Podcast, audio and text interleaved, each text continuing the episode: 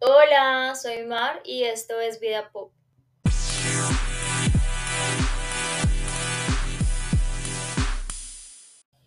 Estoy muy, muy, muy feliz de tener aquí hoy de nuevo toda su atención, o bueno, parte de su atención. Buenos días, buenas tardes, buenas noches. Eh, espero que estén teniendo un hermoso momento. Hoy vamos a hablar de un tema muy profundo en la manera en que más simple pueda presentárselas, porque bueno, por eso mi podcast se llama Vida Pop, por si no escucharon la introducción. Eh, tengo la intención de compartirles temas complejos, largos, desconocidos, de la manera más simple y más cercana eh, y con menos presión que pueda. Y el día de hoy vengo a hablarles de el ser versus el hacer, desde eh, quizás sí una perspectiva muy profunda, ya que les quiero compartir un poco de mmm, la visión de diferentes conceptos, de el budismo, de lo que es el catolicismo, de que amasemos, revisemos diferentes conceptos que escuchamos mucho, sobre todo eh, ahora que está creciendo tanto la hora del crecimiento y el desarrollo personal en redes sociales, con un poco más de, de esta objetividad que mi ascendente Capricornio puede proveerles. Y pues la verdad estoy muy contenta de que eh, estemos tan abiertos a escuchar y aprender tanto de estos nuevos temas. Eh, este capítulo quizás, quizás no va a tener una segunda parte, quizás una tercera, ya que es muy profundo, es muy ex extenso y va a ser muy valioso. Eh, las estoy abriendo y preparando para la entrada de Saturno en Pisces, eh, que va a tocar y profundizar mucho en estos temas espirituales del 7 de marzo en adelante. Y aquí estoy yo lista para proveerles información eh, y también para reconectar con una parte de mí que muchas personas no conocen. ¿sí? Entonces, para darles un poco de contexto, yo soy hija de dos papás bien interesantes. Mm, mis hermanos y yo nacimos en medio de la crisis espiritual de mis papás, eh, o quizás somos el resultado de ella, la verdad, podemos, eh, ellos podrían decir que no están de acuerdo con esa afirmación que hice. Mis papás se conocieron por allá en el 80 en un grupo de meditación. Mm, yo tengo ese tipo de papás que iban a un grupo de meditación cuando la meditación no estaba de moda. Eh, y de ahí somos tres hermosos retoños. Y yo, siendo la menor, fui la que más eh, los acompañé, experimenté o tuve el espacio para estar con ellos en diferentes eh, eventos y procesos de autoconocimiento, que pues eso es un contexto muy eh, importante para yo contarles lo que viene, ¿sí? Sobre pues el ser y el hacer, porque de ahí, o sea, necesitamos contexto para entender por qué les voy a hablar de esto. Yo crecí con dos papás practicantes del budismo eh, cuando yo estaba pequeña, dos papás que, o sea, practicantes en todo el sentido de la palabra, pero pues en un medio católico y en un colegio católico y dentro de pues la cultura colombiana que por sí está muy arraigada la religión, entonces, pues yo crecí como con una visión muy diversa de lo que es la religión, las creencias eh, y el espíritu, ¿sí? Entonces, con ese contexto, quizás cuando me escuchen más adelante hablar de ciertas cosas, eh, tenga eh, sentido el por qué lo estoy haciendo, el de dónde viene. Bueno, muchas gracias por acompañarme. Espero que no sea muy confuso lo que vamos a desarrollar hoy y que lo disfruten mucho. Y bueno, para empezar, quiero compartirles eh, un fragmento del libro Aquí y Ahora de Ramdas. Eh, Ramdas es un psicólogo que se formó por allá en los 50 y luego decidió explorar, explorar y profundizar en muchas cosas, eh, entre esas el consumo del LSD, para acceder como a ciertos espacios de la conciencia y también hizo un viaje bien interesante alrededor del budismo y otras religiones. Eh, Ramdas es un hombre, era un hombre bien interesante, murió en el 2019.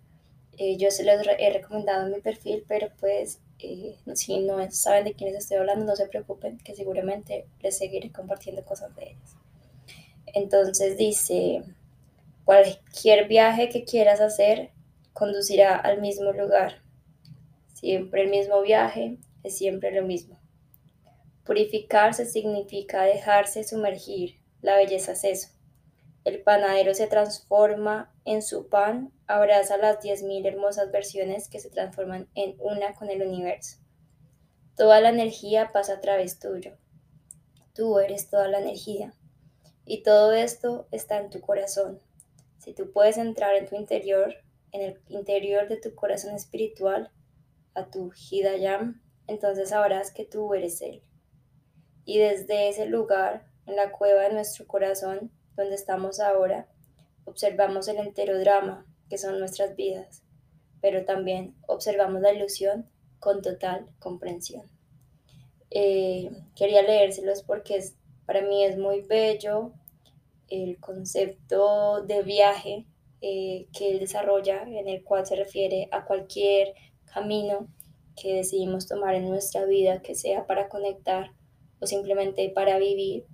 Y al final del camino él siempre dice que el viaje siempre ser el mismo viaje, porque la conclusión siempre va a ser de que las respuestas están dentro de ti, que tú eres tu propio gurú, que tú eres tus propias respuestas.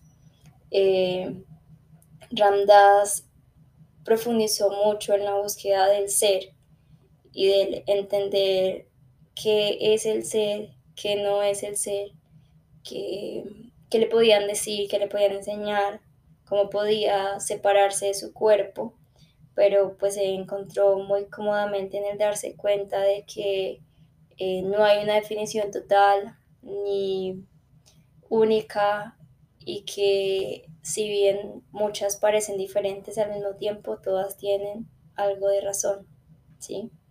Entonces para mí es un gran autor, eh, es un autor muy ignorado entre la psicología tradicional precisamente porque como les dije, él decidió experimentar con el LSD y hongos y muchas otras cosas muy locas hasta hoy en el 2023. Eh, ahora imagínense por allá en el 60, 70, 80, 90, cuando este hombre estaba desarrollando pues todas sus em, teorías, por llamarlas de alguna manera. Entonces quiero hablar sobre el ser, ¿sí?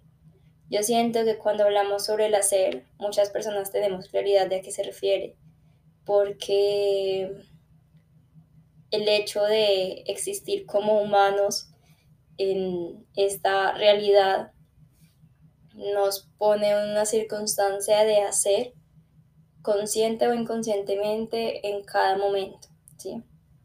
Porque nuestro cuerpo está en la función del hacer. Mm, puede que ustedes estén en ese momento de inquietud mientras me escuchan, pero su cuerpo está cumpliendo con el hacer. Eh, con su respiración, con todas las funciones de los órganos internos. Quizás ustedes están quietas, acostadas en su cama, pero hace dos segundos llevaron la ropa a la lavadora y están lavando, entonces están en quietud, pero al mismo tiempo están en un proceso de lavado, ¿sí? El ser como el ser humano está en constante accionar, que en este caso con el accionar me refiero al hacer. Eh, y es bien curioso siempre desarrollar para mí estos dos términos porque al hablarlos suenan muy similares, ¿sí? Son totalmente, son distintos, se relacionan entre ellos, pero al escucharlos suenan muy similares. Entonces vamos llevándome el ritmo. Eh, el hacer es todo el resultado de una acción que tenemos como personas, ¿sí? Nosotros desde la alimentarnos, el respirar, nuestras profesiones, caminar, eh, hablar, todo esto son haceres, ¿sí? Pero ¿qué es entonces el ser?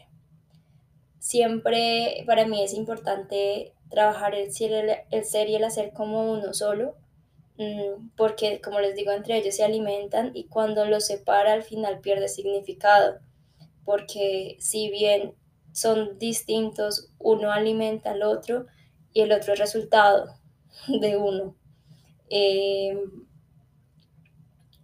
empecemos por el ser. El humano es desde que llega al mundo, ya es, ¿sí? Eh, ya existe y por existir simplemente se le entrega el ser y no necesita ni una definición ni un ser que sustente el valor de ese ser, porque el hecho de existir ya nos hace, ya somos. El ser es un ser por el hecho de existir y su ser tiene eh, que quizás dentro de nuestra lógica social queramos eh, definirle, darle forma, estructurarlo y entregarle virtudes o defectos al ser eh, eso es algo de, totalmente de nuestra racionalidad y ego humano, pero no es algo que el ser necesita. ¿sí? No es algo, al ser no le hace falta que tú lo definas o que tú hagas cosas para sostenerlo, porque el ser es. Y ya. esa, esa es toda la eh, premisa que vamos a desarrollar el día de hoy. El ser no necesita definición, el ser es y ya. Entonces, cuando hablamos de ser en muchos diferentes puntos, eh, usualmente eh, la gente lo conecta desde el ser como el alma, el ser como el espíritu. Y quiero que, como hablarles del alma como desde diferentes puntos, porque el alma para el budismo, eh, digamos que de una u otra manera, no se reconoce de la misma manera en que socialmente la conocemos, porque el alma es un concepto eh, católico, mm, católico cristiano, con que está muy ligada a las enseñanzas de Jesucristo.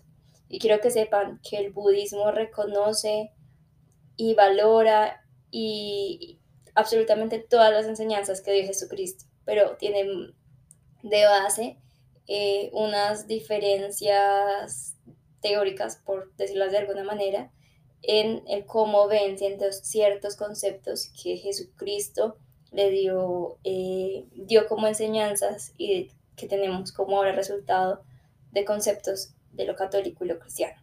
Entre esas, el alma, ¿sí? Eh, porque para el catolicismo el alma representa como la gota de la vida que dice que se diferencia al humano de los demás objetos y animales, ¿sí?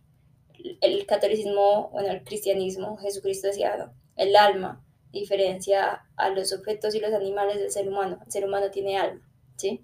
Mm, que nos rodean, bueno, y también dice que el alma pertenece después de la muerte.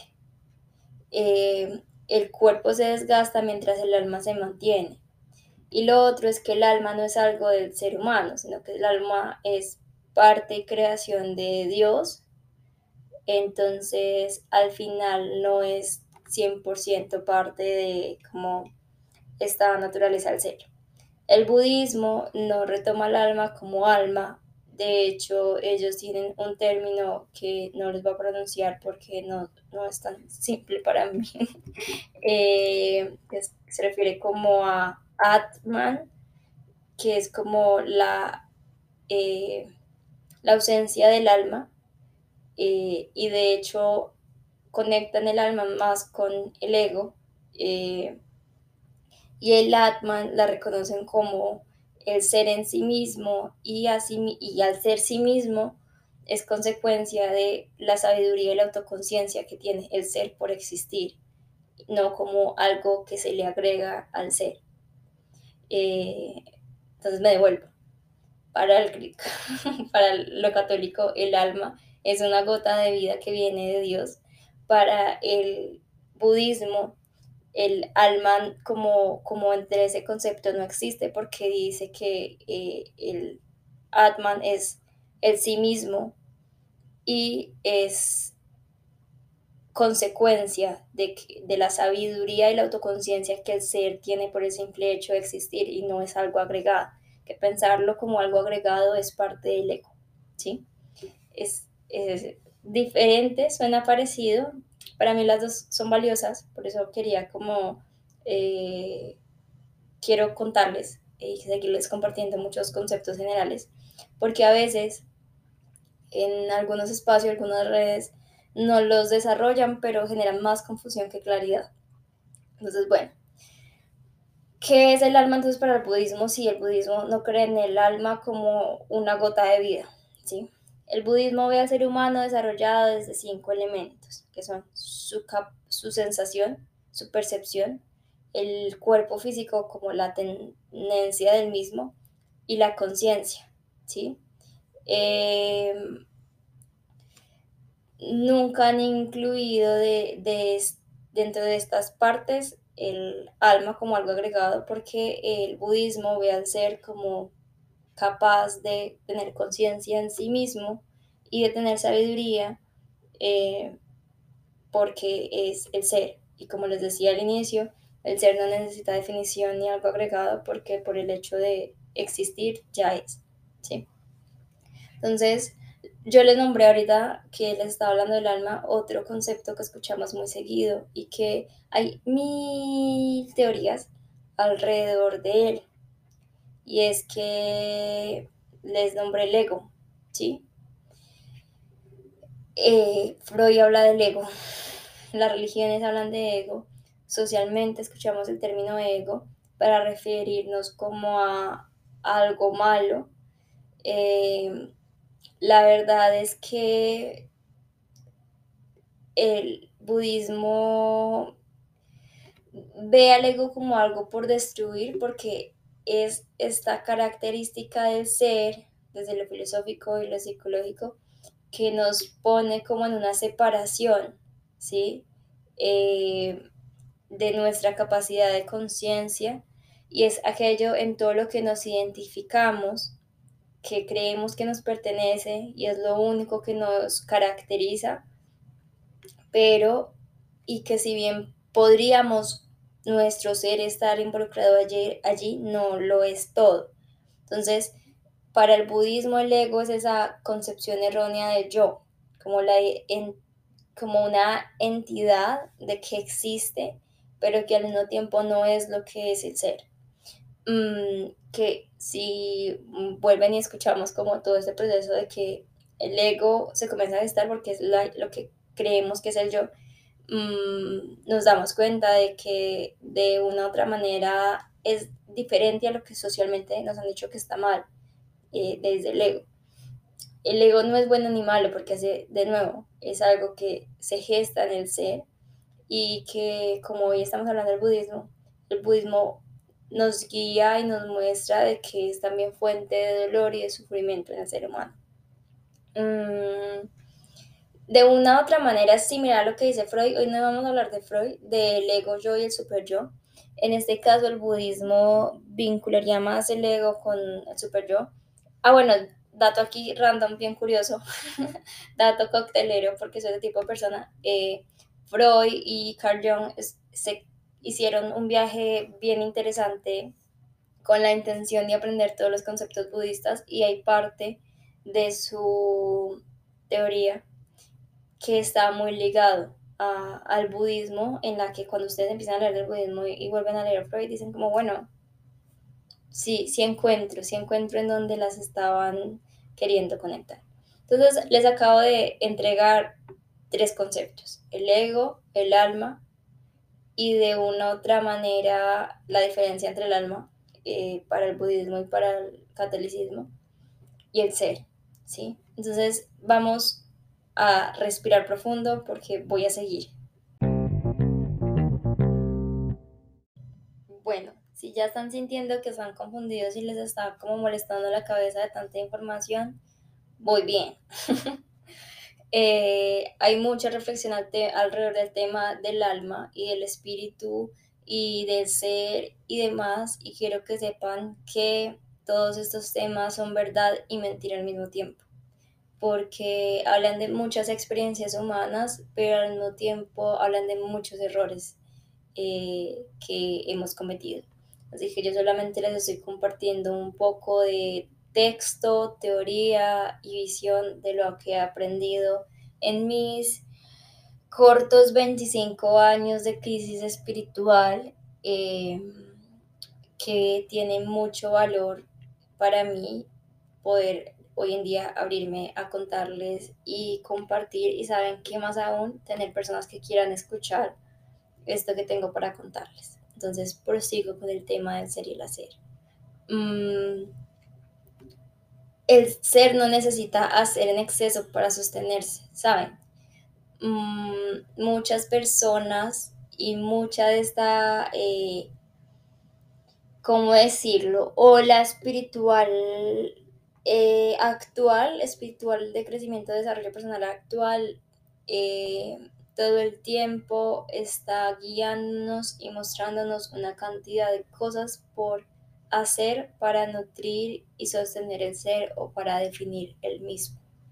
Mm, tú no necesitas una hora de meditación diaria, una hora de ejercicio diario, un libro semanal, tres kilómetros caminados, eh, cinco checklists de gratitud, diez horas de trabajo, reunión con familia, para poder ser. Eso no es quien tú eres, esa es tu ego desde el concepto budista. Es todos esos adornos que le has dado a tu yo para eh, sostenerte de una u otra manera en este mundo y sus cualidades eh, capitalistas. Pero no es tu ser. Tu ser es eso que reconoces desde el silencio, que no es ansiedad, eh, que simplemente eh, te sostiene y respira y no necesita arandelas para sentirse valiosa, ¿sí? A veces sentimos mucho dolor por circunstancias externas y duele el yo, o sea, duele el ego, pero nuestro ser sigue sosteniéndose allí porque y sigue existiendo sin necesidad de, esto que le quitan, porque no es algo que lo define. Entonces, bueno, mm, yo siempre tengo un ejemplo muy claro para hablar del ser y el hacer, y es que digamos que tu ser, si quisiéramos definirlo, nace con una característica de amor profundo por los animales y la naturaleza dentro de todas las miles de infinitas cosas que puede tu ser, tiene esta característica súper especial. Y tú vas por la vida en tu hacer, ¿cierto?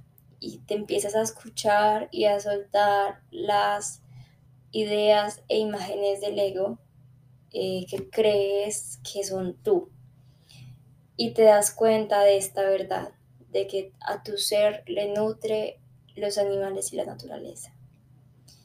Tú no necesitas de tener tus 20 hectáreas eh, de tierra dedicada a hacer un santuario súper especial y a recoger animalitos de la calle para que tu ser esté en profunda gloria y alegría y realización porque estás haciendo eso.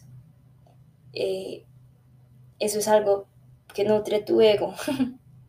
wow quiero que nada de lo que estoy diciendo lo tomen con su juicio, solo que suena muy duro cuando lo digo. Mm, nada, nada de eso es tu ser, nada de eso que estás haciendo es de tu ser, es del hacer y es del ego. Sin embargo, eh, para el ser sí es importante el equilibrio o como la... Hay una palabra muy especial que se me escapa en este momento y es el ser verdadera con eso que sabes que eres. Por ejemplo, si reconociste que dentro de las infinidades de tu ser eh, a ti te nutren los animales, el hecho de que tú golpees y lastimes un animal, eso sí va a herir eh, tu ser. Tu ser dentro de su infinita eh, capacidad de amarte lo va a perdonar, lo va a aceptar y te va a permitir también corregirlo, pero vas a sentir un dolor profundo ligado al ser y no al yo, porque eh, eso sí hace parte de las infinidades de tu ser.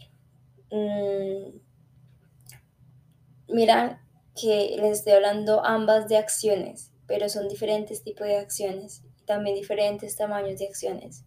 Muchas veces queremos hacer en exceso para nutrir el ser y para encontrarnos con nuestro ser y reconocer nuestro ser. Y lo que estamos haciendo es tirarnos más capas, más capas, más capas de teorías de, y de ideas al yo, ¿sí?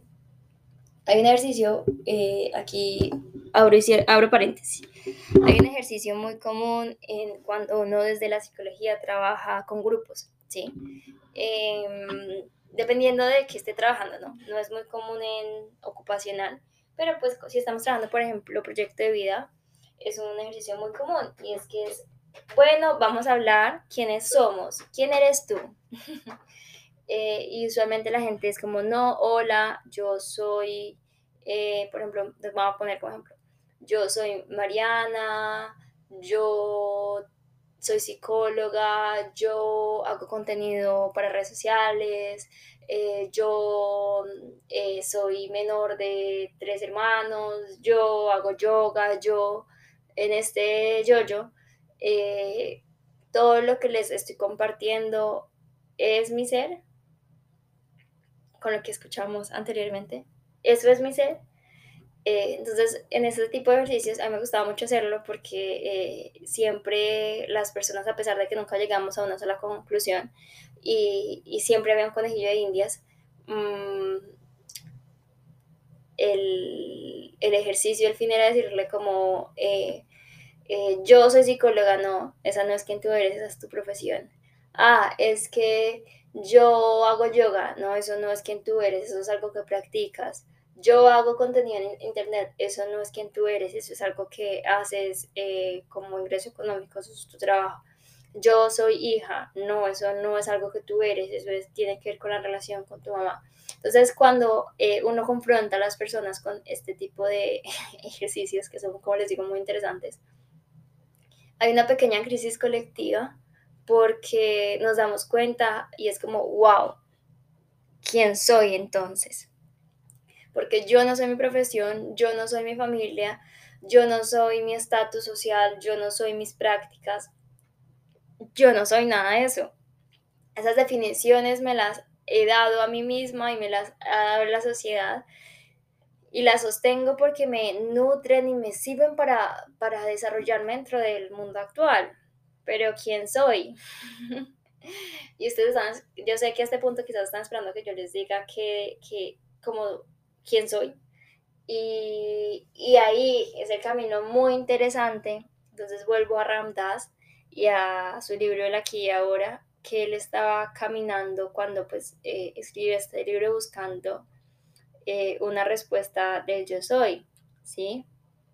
Entonces les voy a leer otra, otro fragmento de lo que decía Ramdas. Esto que se está escribiendo puede que te sea difícil entenderlo. Yo estoy aquí, pero yo no estoy aquí. Estoy escribiendo esto, pero yo no estoy escribiendo. Dentro de mí, en la cueva del corazón, hay un mantra que se está moviendo que me recuerda quién soy yo realmente. Una y otra vez, en este lugar interior, yo soy, e incluso mientras escribo desde este mantra está funcionando estoy observando con gran respeto y maravilla.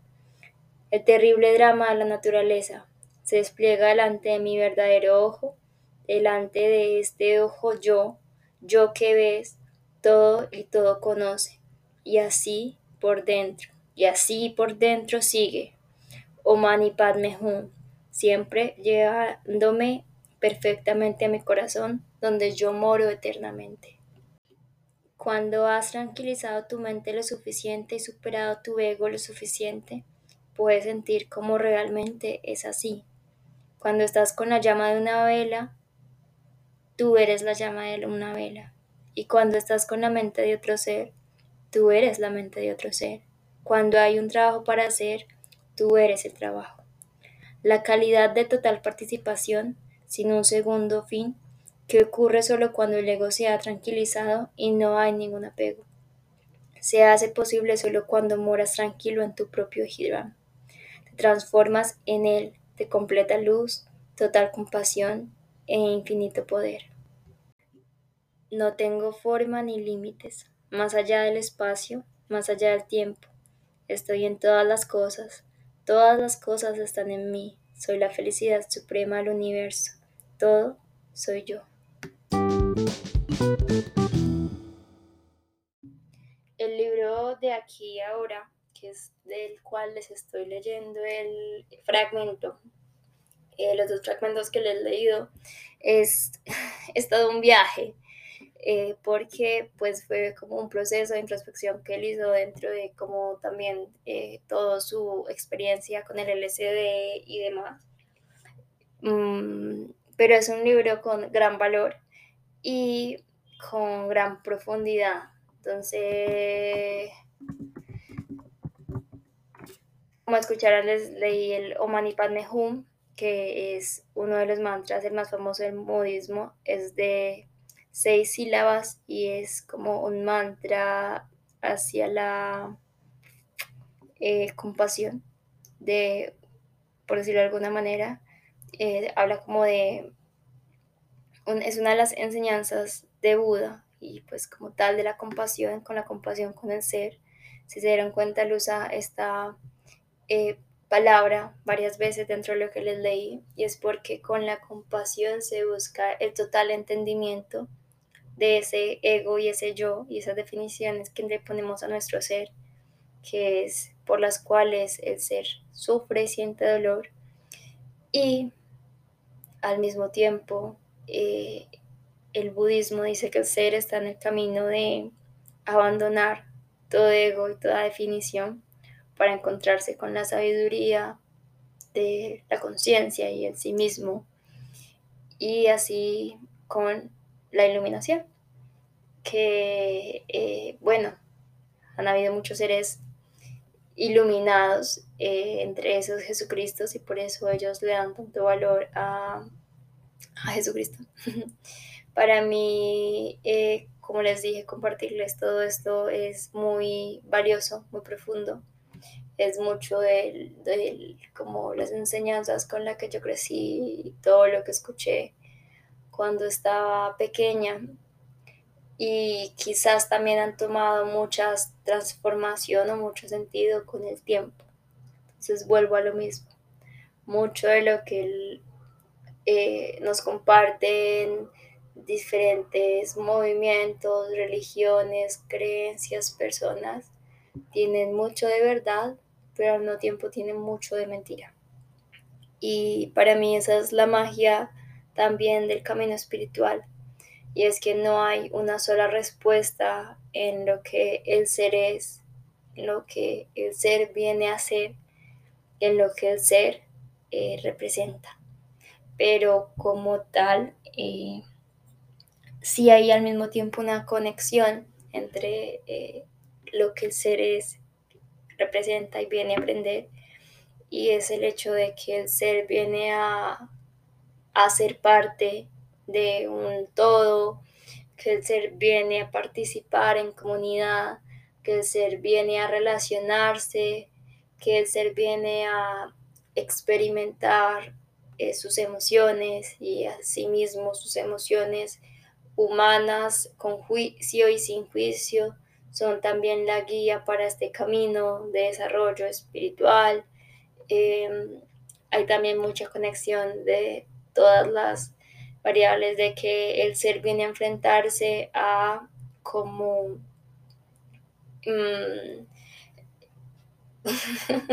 estoy intentando encontrar una palabra que no se escuche muy bíblica, pero como tal se viene como a enfrentar a, a esa parte oscura de sus deseos, sin que sea malo desear, que esa es como también una parte súper importante eh, que en algún punto de desarrollar Ramdas en, en, su libro, y es que él se sentía muy culpable por todo su deseo y su pasión desde la sexualidad, y que siempre que se encontraba con el gurú y el maestro, se sentía visto desde el amor y sin juicio.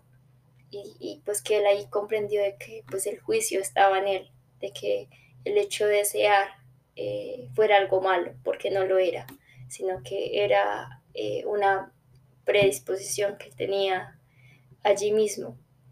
Entonces, es si se encuentran o si están entrando en una crisis espiritual, yo siempre eh, les recuerdo de que no hay verdad absoluta en nada y que ningún maestro, por más maravilloso que sea la persona que estén escuchando, y por favor incluyanme ahí siempre, eh, esa persona que están escuchando es un ser humano con muchos errores, con eh, muchos muros, con muchos defectos, pero así como ustedes ven todo lo bueno de ese ser, ese ser también pues tiene mucho por aprender de su experiencia humana aún, no importa qué tan iluminado lo vean.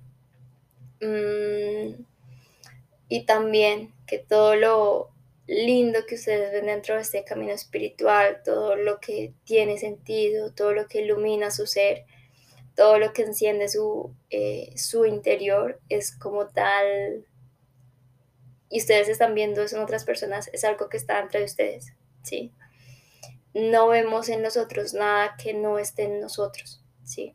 Y si ustedes desean como la sabiduría, la tranquilidad, la conciencia y la plenitud de algo que ven afuera, de un ser que ustedes están interpretando desde, desde esos conceptos tan lindos, es algo que está como potencial entre ustedes porque no vemos en nosotros nada que no haga parte de nosotros como seres humanos.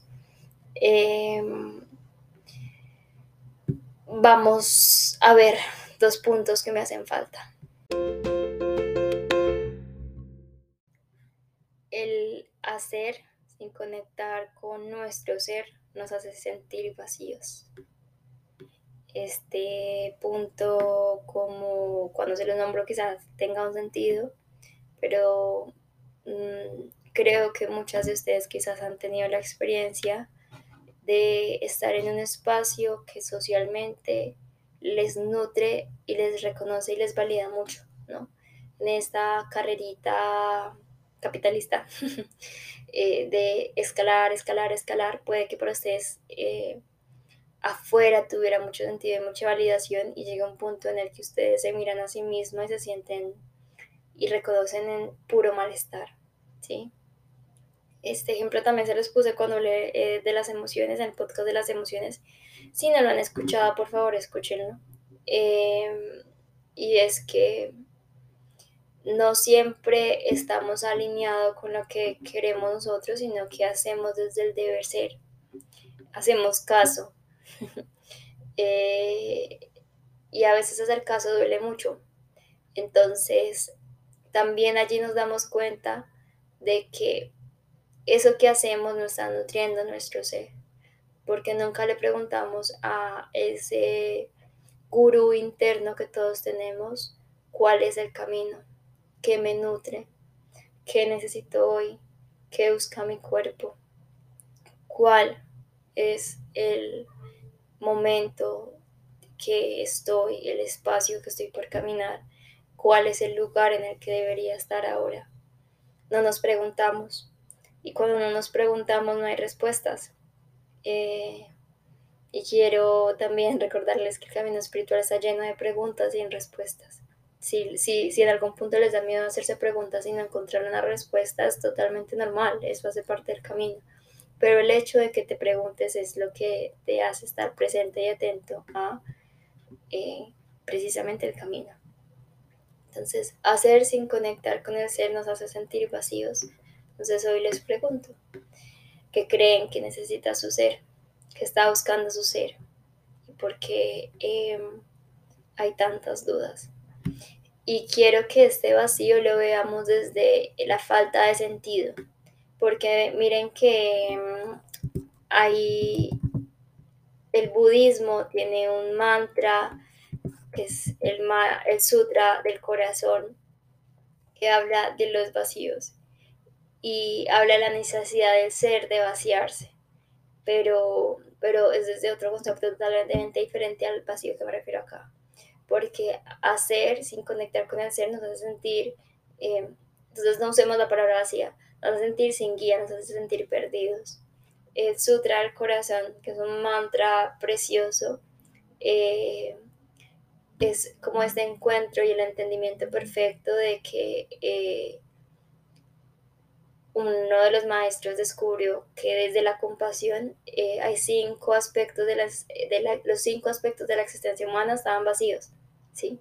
Y que cuando se encuentran vacíos se liberan del sufrimiento y, y ahí este es otra del, del corazón, se los quiero desarrollar más en el otro capítulo del, del podcast sobre el ser y el hacer, pero para mí es súper valioso reconocer que el sentirse vacío no está mal eh, y que lo que me estoy refiriendo aquí es de estar perdidos, no de estar vacíos, porque el ser nunca es, el ser está completo, al ser no le hace falta nada. La sensación de vacío es algo totalmente del ego y del cuerpo y de la parte terrenal y no del ser.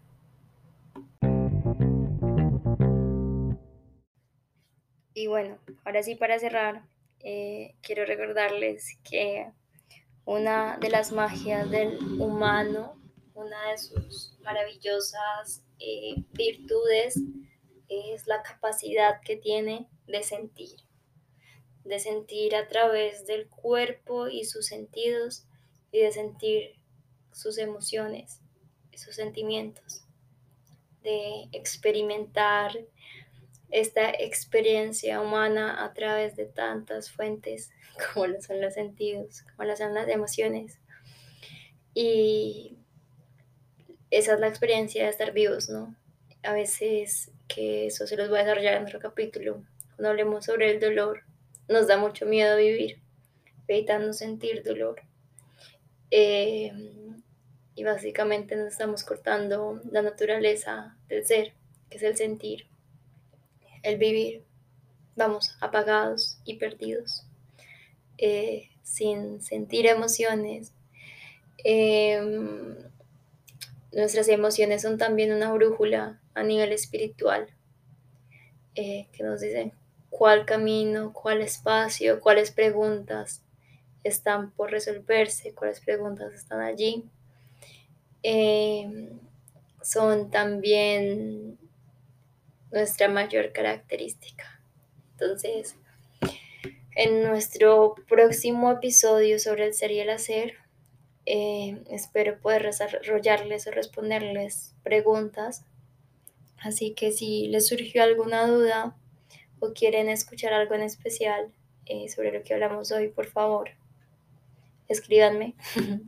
Vayan a mi Instagram, a mi Twitter y háganme preguntas. Y les voy a hablar un poco más sobre eh, lo que el budismo habla del camino del ser y hacia dónde nos dirigimos y nuestros propósitos. Eh, para quizás responder preguntas que ustedes tienen desde una fuente muy amorosa y sin presión y sin juicio, como el budismo tiene solo la capacidad de hacerlo. Eh, y nada, como les dije, estoy muy feliz de estar aquí y poder compartir con ustedes algo que hace tanta parte de mi ser, pero que lleva mucho tiempo sin compartir. Em, me encanta que la temporada Pisces también me ha permitido explorar con tanta profundidad tantos temas y que Saturno en Pisces llegue para darle forma, estructura y responsabilidad a lo que se está compartiendo allá afuera y que bueno, me permita también Saturno empiece a ser una voz em, clara, responsable y sólida, pero también llena de nutrición y amor para ustedes.